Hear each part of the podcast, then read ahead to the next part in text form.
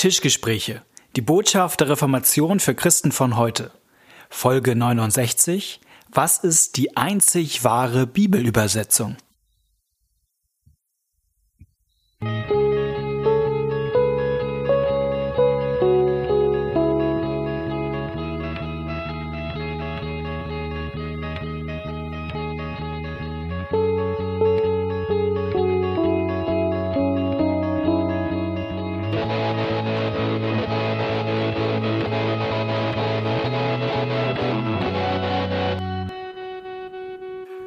Moin Moin und herzlich willkommen zu den Tischgesprächen.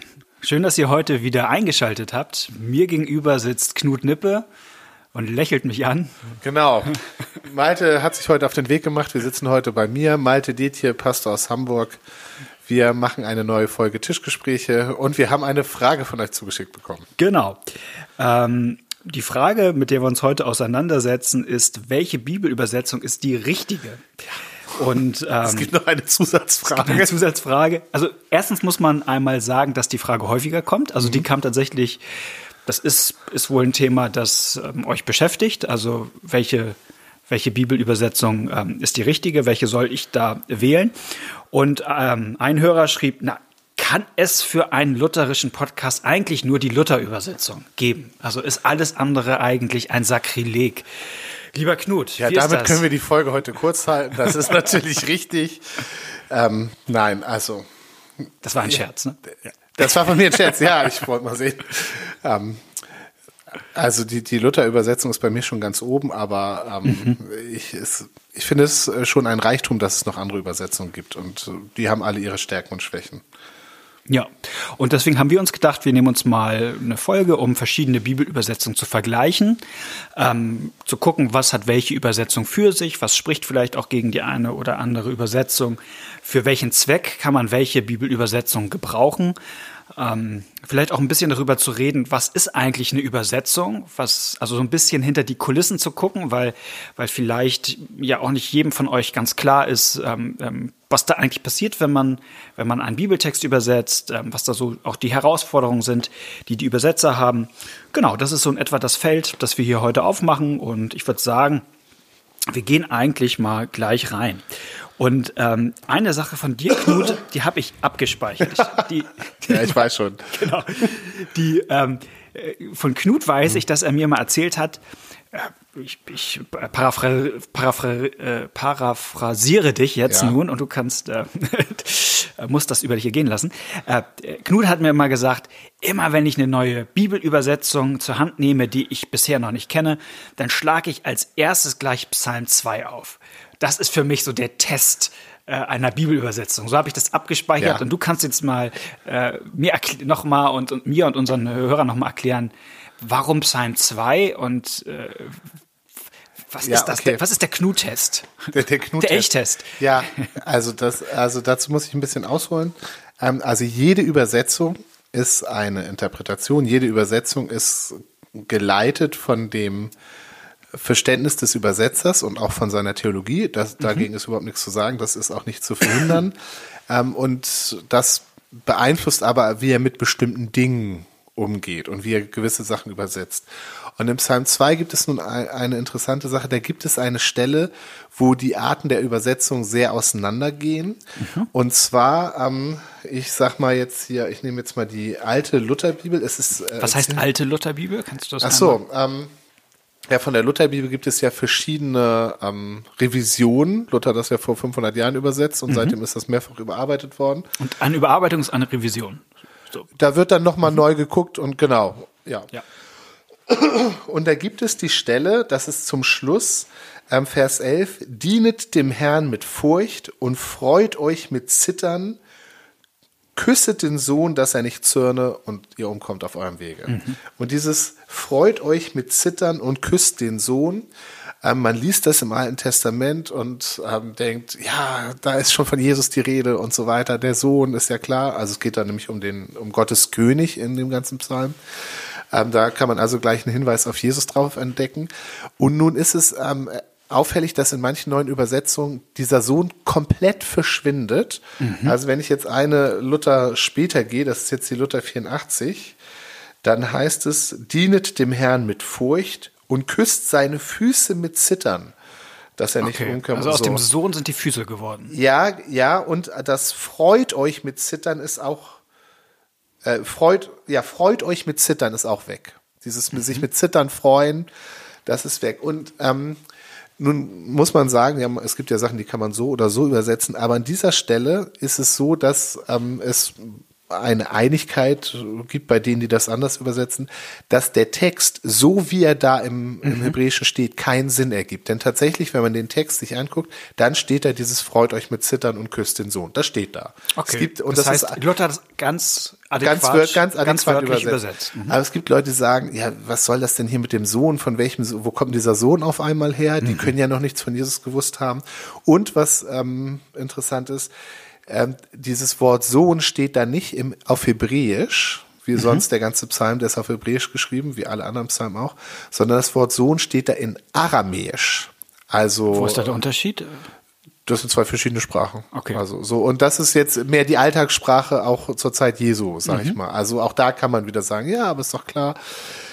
So und dann haben sich Übersetzer überlegt, na, das gibt doch, das können wir, das kann es doch nicht bedeuten, was wir hier lesen, und haben dann angefangen, sowohl die Buchstaben umzustellen, als mhm. auch die, auch als auch zwei Worte. Und wenn du jetzt zwei Buchstaben vertauscht und zwei Worte vertauscht, dann kommt da dieses Küss die Füße raus. Aber es gibt keinen Text, keine, keine ähm, Handschrift, so, so nennen wir äh, Theologen das. Also es gibt keinen, wo das steht.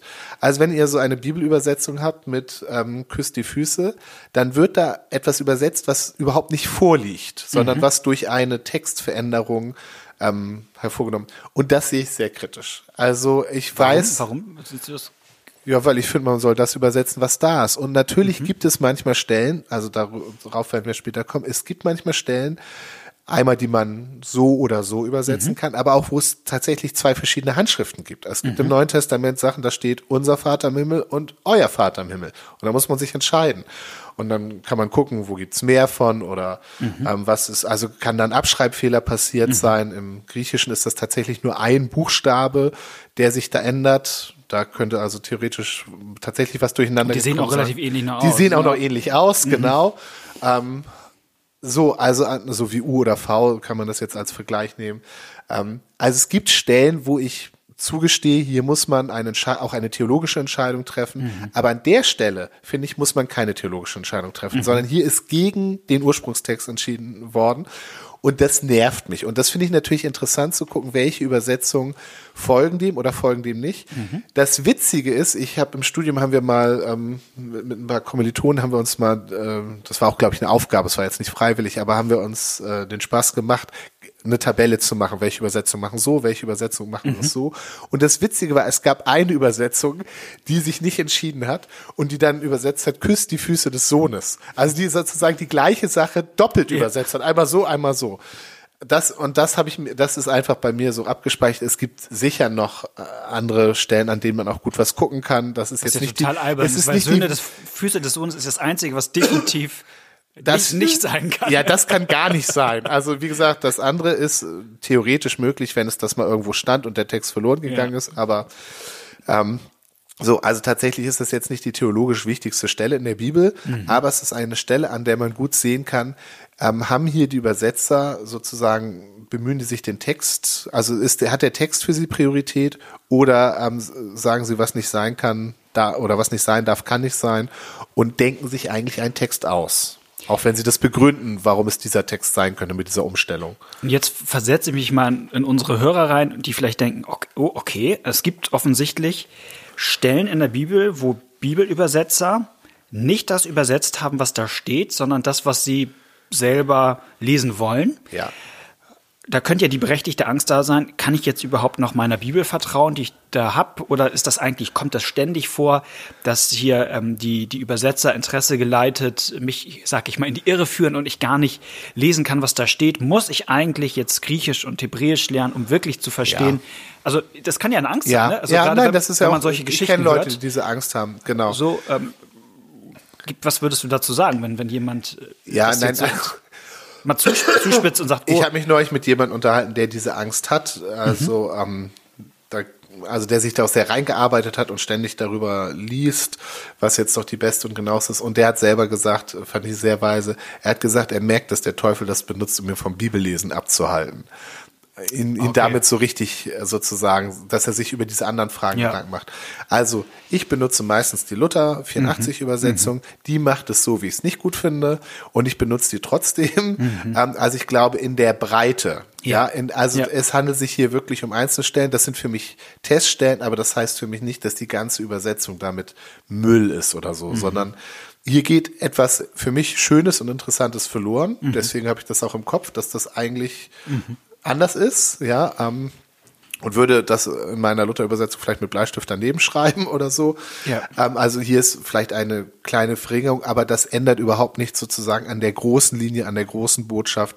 Also diese, ähm, die, diese Angst, wenn die zu stark wird, dann wird das ja wie so eine Phobie, ja. Also das mhm. ähm, und lähmt ein. Und das ist, glaube ich, überflüssig. Und auch diese Sachen, dass ich, es ist tatsächlich so, dass man bei manchen Sachen im Neuen Testament, das ist immer mein Beispiel, es gibt noch andere Beispiele, nicht weiß, stand da jetzt ursprünglich unser Vater oder euer Vater. Mhm. So, aber das ist jetzt auch nicht, das sind jetzt nicht zwei völlig verschiedene Sachen. Mhm. Ähm, also an der Stelle ist das relativ das unspektakulär. Ist, ja, das ist tatsächlich in 98 Prozent der Fälle Sind sowas, ja, genau. genau. Ähm, ja, das wäre auch genau mein Eindruck und den Impuls, den ich auch gern mitgeben würde, zu sagen, die meisten Bibelübersetzungen, die es so auf dem Markt gibt, die kann man ganz mit ja. gutem Gewissen lesen. Und ähm, natürlich gibt es da immer mal einzelne Stellen, äh, wo man auch merkt, ah, da gibt es ein bestimmtes Interesse, vielleicht auch, auch der Übersetzer. Ähm, da ist ja niemand frei von, aber sozusagen diesen Mut zu machen, dass die, die, die gängigen Bibeln, es gibt ein paar Ausnahmen, wo ich ein bisschen zurückhaltender bin, aber ja. die gängigen Bibel, ja. also die Lutherbibel, vielleicht die Neue Genfer, Elberfelder, auch Züricher Bibel, äh, da, da würde ich immer sagen, äh, das kann man ohne Bedenken ja, lesen. Und ja. ähm, genau. Was, was ich spannend fand, wir waren ja gerade bei der Lutherbibel und ähm, du hast ja selbst auch gesagt, ähm, die hat, hat verschiedene Revisionen durch, durchlaufen und ähm, ähm, und das ist ja selbst ganz spannend, weil Lutherbibel nicht gleich Lutherbibel ist. Ja. So, das würde man ja ähm, denken, so ist es gar nicht, sondern es gab ja immer verschiedene Revisionen auch, die ähm, die ja verschiedene Dinge auch nochmal unterschiedlich betont haben, was vielleicht nochmal, was ich in bestimmten christlichen Kreisen kenne, ist, dass manche mit der 1912er Revision ja. von Luther ähm, äh, ähm, sozusagen umgehen. Ja, weil da ist nämlich noch Küss den Sohn. Ja? Ja, na klar. Na klar. Und okay. es gibt noch einen anderen Grund, den du jetzt sagen wirst? Genau, es gibt, das ist sozusagen die letzte Luther-Revision, die dem sogenannten Mehrheitstext folgt. Ähm, das muss man vielleicht einmal erklären. Es gibt sozusagen einen Text, den, den die Kirche lange Zeit sozusagen als Grundlagentext äh, benutzt hat für Übersetzung. Das ist der sogenannte Mehrheitstext. Äh, und an dem hat sich auch die Lutherbibel orientiert. Und nun hat sozusagen die Wissenschaft, äh, sage ich mal, in der Wüste Ägyptens und an anderen ja. Orten viele Papyri und andere Schriftstücke ausgebuddelt und, und dann stellt man genau solche Dinge fest. Oh, hier gibt's ja noch eine abweichende ähm, Handschrift des Alten Testaments, die liest nicht unser Vater, sondern euer Vater oder ja. umgekehrt.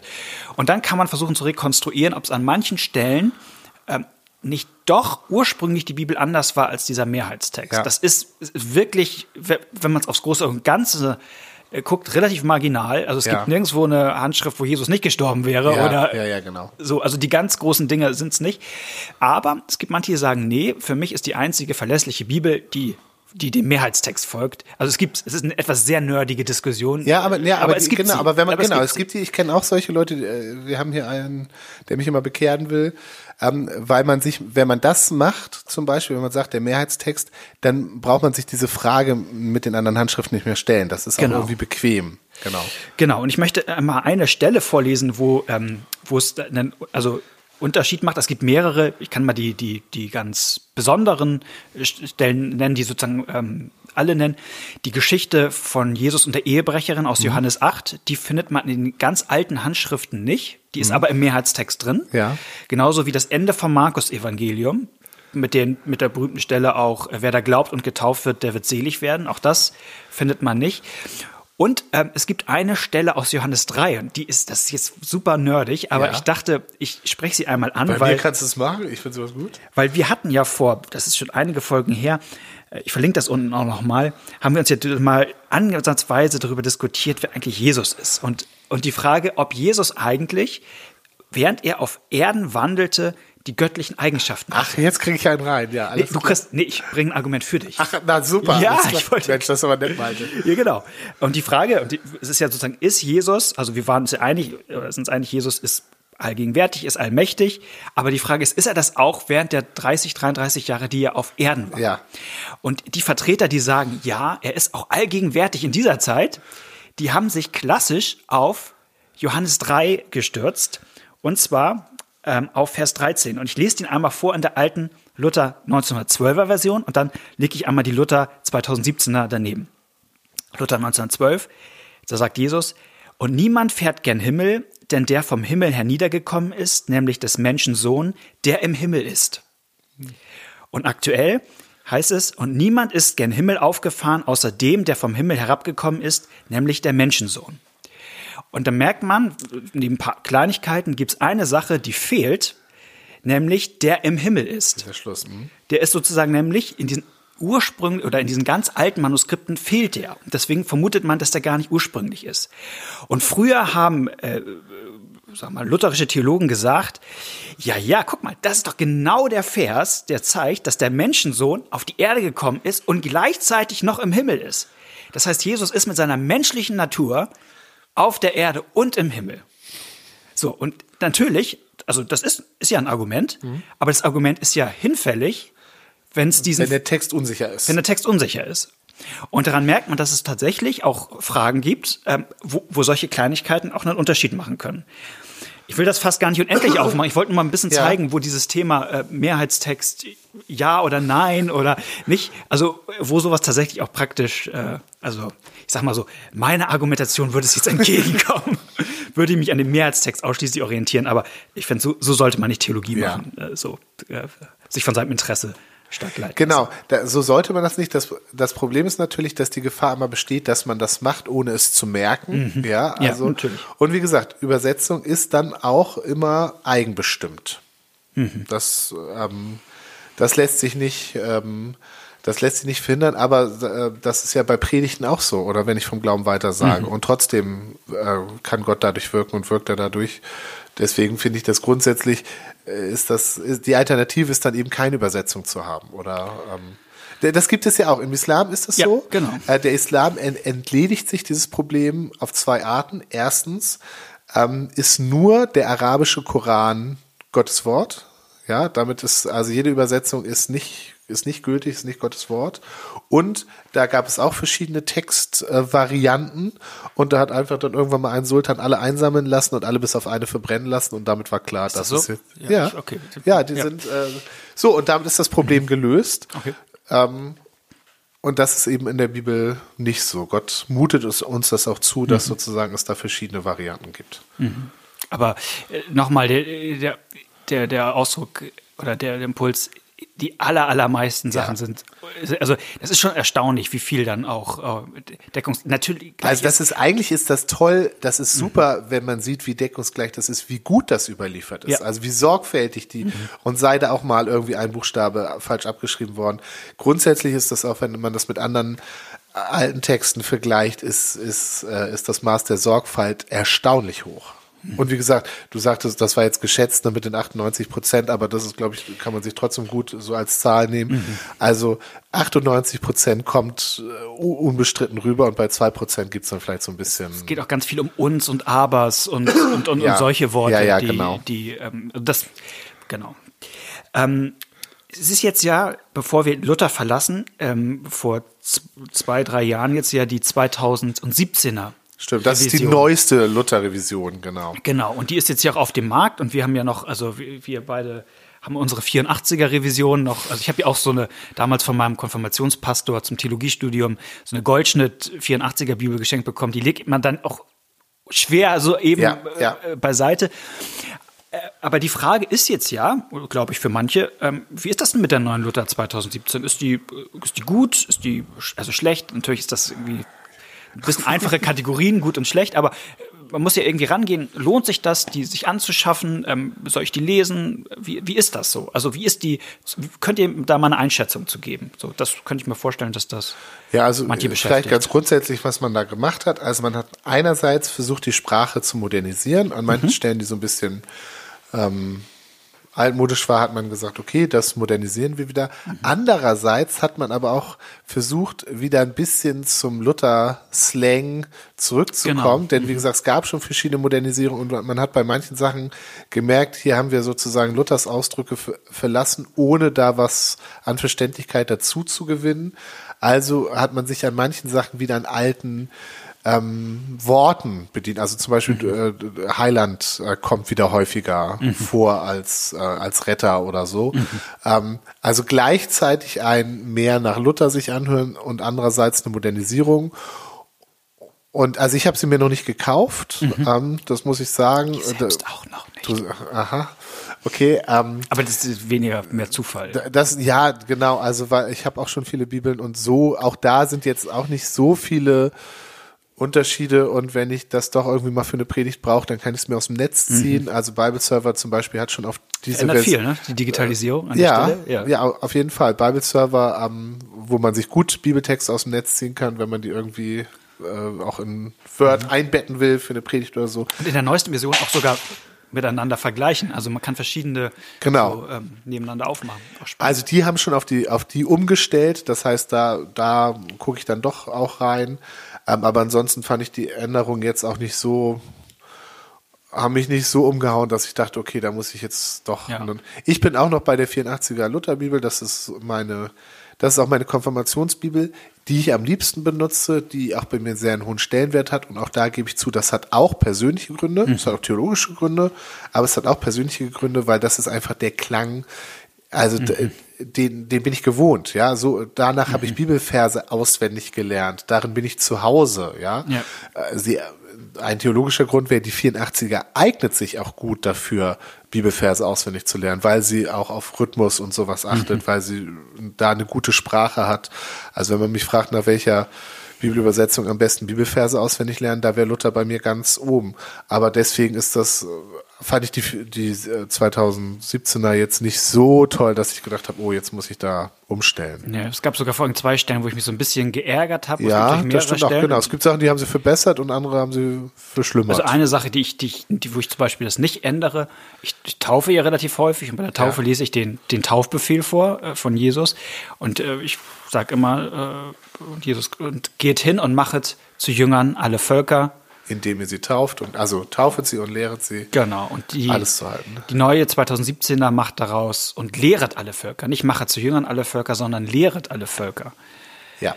Und das ist, muss man fairerweise sagen, so hat Luther auch übersetzt. Ähm, aber für mich, das ergibt gar keinen Sinn, weil das doppelt gemobbt genau, ist. Genau, weil lehret doppelt kommt. Dadurch, ja. dadurch ist lehren doppelt. Lehret sie, indem er sie lehrt. Das ist, und, ähm, und das das Griechische auch, sagt auch ganz Also klar. da können wir auch mal als lutherischer Podcast sagen, da kritisieren ja. wir dann auch Luther. Ja. Jünger ist natürlich ein Wort, was man erklären muss. Das mhm. verstehen die Leute nicht so, was Jünger bedeutet. Und vielleicht hat Luther das deswegen auch schon gemacht.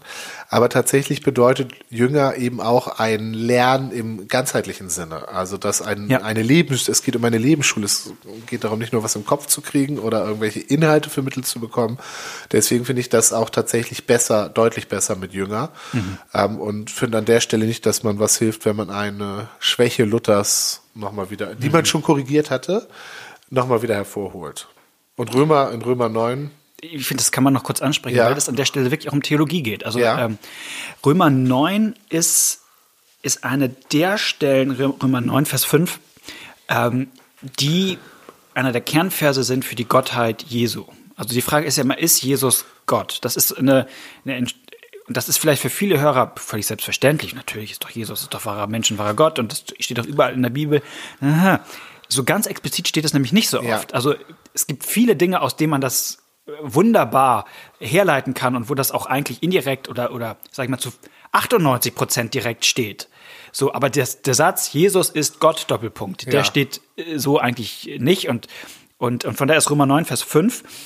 Ähm, nicht unwichtig. Und die Frage ist, der Satz ist so, dass es nicht ganz klar ist, worauf sich das Gott in diesem Satz bezieht, ob auf, auf Jesus oder nicht. Und ich lese mal Luther 84 vor und dann die neue und dann, dann ja. sieht man schon den Unterschied.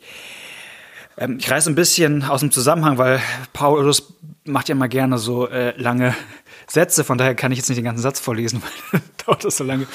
Da schreibt er dann, Punkt, Punkt, Punkt, denen auch die Väter gehören und aus denen Christus herkommt nach dem Fleisch, der da ist Gott über alles. Gelobt in Ewigkeit. Amen. Also Christus, der da ist Gott in Ewigkeit. Äh, Gott über alles, gelobt in Ewigkeit. Und die Luther 2017 macht da äh, zwischen einen Punkt. Ne, den Punkt, Punkt, Punkt, denen auch die Väter gehören und aus denen Christus herkommt nach dem Fleisch. Punkt. Gott, der da ist über allem, sei gelobt in Ewigkeit. Ja. Amen. Also so, so, und das ist natürlich, weil man äh, schon die Frage ist, äh, ist Jesus wirklich Gott? Und, mhm. und, und, und, da merkt man, wie aktuelle theologische Diskussionen natürlich auch die Frage prägen, wie ich Bibeltexte übersetze. Ja. So. Und, und wie gesagt, das ist grundsätzlich ist das immer so, das geht gar nicht anders. Das berühmteste Beispiel ähm, ist ja, dass das Luther im, im Römerbrief auch ein Allein eingeführt ja. hat. Ja. Ähm, Römer 3, 28 so halten wir nun dafür, dass der Mensch gerecht wird ohne des Gesetzes Werke, allein durch den Glauben. Mhm. Und tatsächlich, dieses Wort allein steht im Urtext nicht Nein. da. Da könnte Nein. man auch sagen, haha, lieber Knut, das ist ja wie in Psalm 2 und so.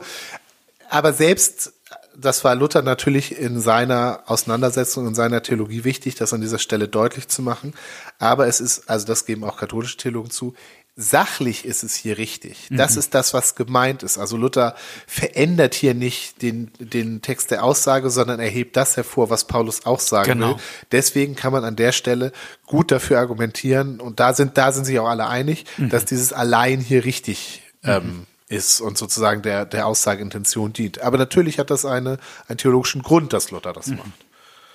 Unsere Zeit läuft uns ein bisschen weg gerade. Ach, schade, wir wollten ja noch Best of andere Bibelübersetzungen. Genau, ein bisschen Zeit haben wir auch noch. Ja. deswegen dachte ich, ähm, ob du, wenn man jetzt, also wir haben jetzt so viel über die Lutherbibel geredet, ähm, was soll, was kann man denn noch im Regal haben und und wenn ja, für welchen Zweck? Also äh, ja. ja, das wäre so meine Frage. Also ich sag mal was, ich sage noch mal ein paar Sachen, die ich äh, gerne im Regal habe. Mhm. Also Luther ist bei mir auf eins, aber das ist auch persönlich. Ich finde die neue Genfer Übersetzung mhm. und die Basisbibel ähm, streiten sich sehr stark bei mir um Platz zwei. Okay, das sind yeah. zwei tolle Übersetzungen. Sie sind beide noch nicht vollständig, mhm. aber werden vervollständigt. Also äh, das Neue Testament und die Psalmen liegen komplett vor und an dem anderen wird noch gearbeitet.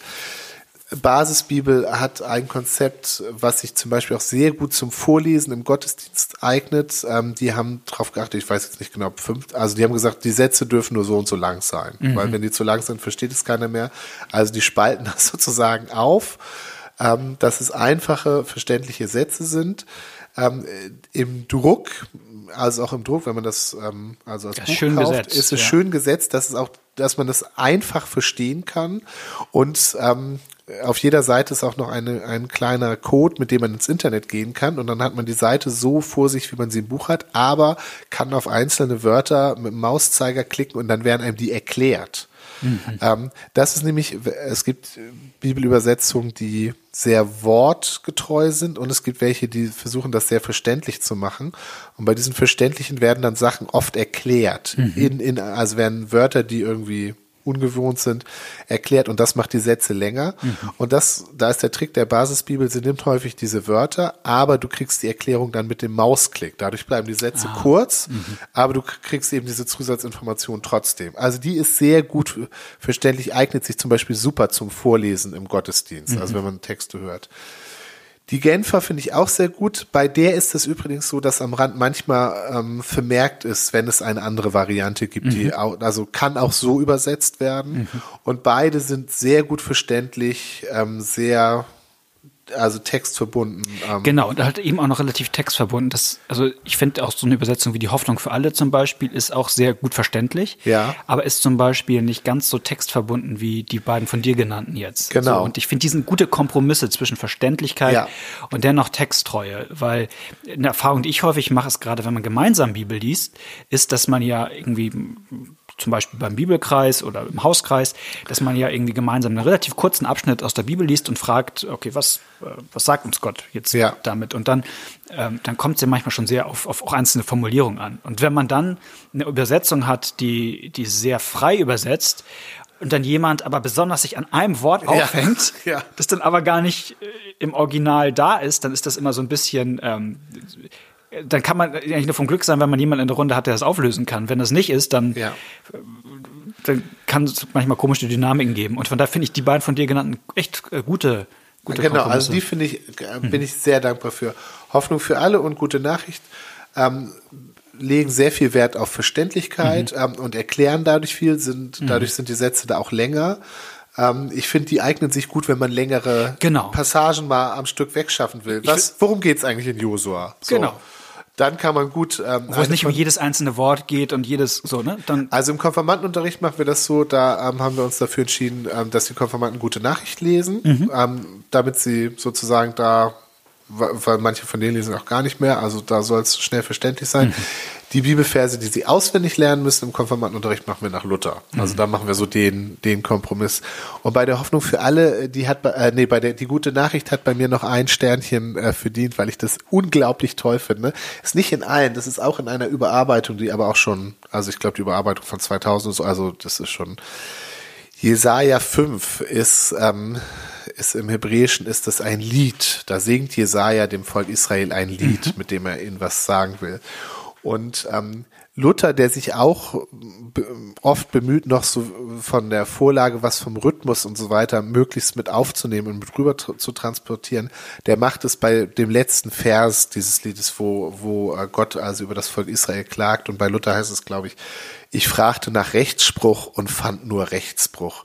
Ich suchte Gerechtigkeit und fand nur Schlechtigkeit. Also das ist dieser enttäuschte Weinbergbesitzer. So, also das, diese, diesen, diesen Reim hat Luther in einem Vers drin und die, und die gute Nachricht übersetzt das ganze Kapitel in Reimform. Es ist total cool. Also du müsstest jetzt noch eine Melodie dazu schreiben, dann könntest du es vorsingen. Sonst, wenn ich kann, also sonst musst du es rappen. Aber das finde ich, also da haben die sich richtig Mühe gegeben, das auch so rüberzubringen. Und das finde ich natürlich auch toll. So, also wie gesagt, aber das ist, es gibt Sachen, die sind in der Übersetzung super, es gibt Sachen, die sind in der Übersetzung super. Also ähm, da kann man auch ein Reichtum entdecken. Wow, ich, äh, die Zeit ist um und wir. Oh, ich habe noch so viele gute Beispiele. Ich hätte tatsächlich auch noch welche. Das Lass mal kurz überziehen. Ich möchte noch eine Sache sagen. ähm, also ja, weil ich, weil ich hier ja. dieses mit dem Vertrauten so ähm, hervorgehoben habe, was ich, was ich mhm. auch gut finde. Ähm, die Gefahr ist aber, dass man Sachen auch nicht mehr sieht, weil mhm. man das so vertraut ist. Das fällt mir manchmal auf bei Predigten, dass ich gerade wenn ich einen schweren Text habe, da sitze und sitze und sitze und dann erst nach drei Stunden entscheidende Wörter in dem Text mhm. sehe, die ich vorher nicht gesehen habe, einfach weil ich dachte, ich kenne das schon. Und ähm, Mel Gibson hat mal ähm, einen Film gedreht über die Kreuzigung Jesu. Mhm. The Passion, der war auch lange irgendwie der erfolgreichste Film ab 18. Ähm, und den hat er in der Originalsprache gedreht. Also die, die Römer reden Latein mhm. und so weiter. Was ja total irre ist, so, so einen Film zu machen in einer, in Sprachen, die keiner versteht. Und Mel Gibson hat gesagt, ja, das Problem ist, dass Leute die Geschichte schon kennen und dass man sie verfremden muss, damit sie die noch wieder wahrnehmen. Mhm. Er sagt, wenn Leute heute in ein Shakespeare-Stück gehen, also Hamlet, und sein oder sein oder, und das Publikum kann schon mitsprechen, nicht sein. Das hat jeder im Ohr. Keiner achtet mehr auf die Szene, keiner nimmt mehr die Dramatik wahr, diese Zerrissenheit von Hamlet, sondern alle füllen so zu die Lücken aus mit dem, was sie wissen. Mhm. Und deswegen hat er das verfremdet, damit die Leute das noch wahrnehmen. Und das ist auch nochmal eine Chance oder ein Plädoyer, auch eine unvertraute Bibelübersetzung sich mal anzugucken, weil man da auch noch wieder neue Sachen wahrnimmt, die einem auffallen. Und dann kann man gucken, stand das in meinen auch schon drin. Und manchmal steht es da auch drin und manchmal nicht. Ähm, und dann kann man gucken, warum. Also das ist so ein Wechsel, wir, das ist ein Reichtum, dass wir so viele Bibelübersetzungen haben. Malte guckt auf die Uhr. Ja, also. Ist es? Nee, ist es? Ja. Ist es. Ähm, genau, wir kommen zum Ende. Noch, ähm, Eure besten Beispiele in die Kommentare, dann genau. können wir da auch noch Beispiele gerne, Eure besten Beispiele in die Kommentare bei Facebook oder bei Twitter gerne oder schreibt uns gerne eine E-Mail unter tischgespräche.gmx.net, Tischgespräche mit der E. Oder wenn ihr ähm, Lust habt, das wäre noch eine andere Sache, ähm, Ihr könnt uns auch gerne bei Spotify abonnieren. Also ja. wir sind jetzt auch seit geraumer Zeit bei Spotify. Manche von euch hören das wahrscheinlich gerade schon per Spotify. Ähm, vielleicht macht es das leichter ähm, für euch, ähm, die Tischgespräche zu hören. Ich wollte es nur mal sagen, die Möglichkeit gibt's. Und ähm, in jedem Fall hören wir uns in zwei Wochen wieder. Und wolltest du noch Werbung machen? Die Werbung, die kommt äh, jetzt. Okay.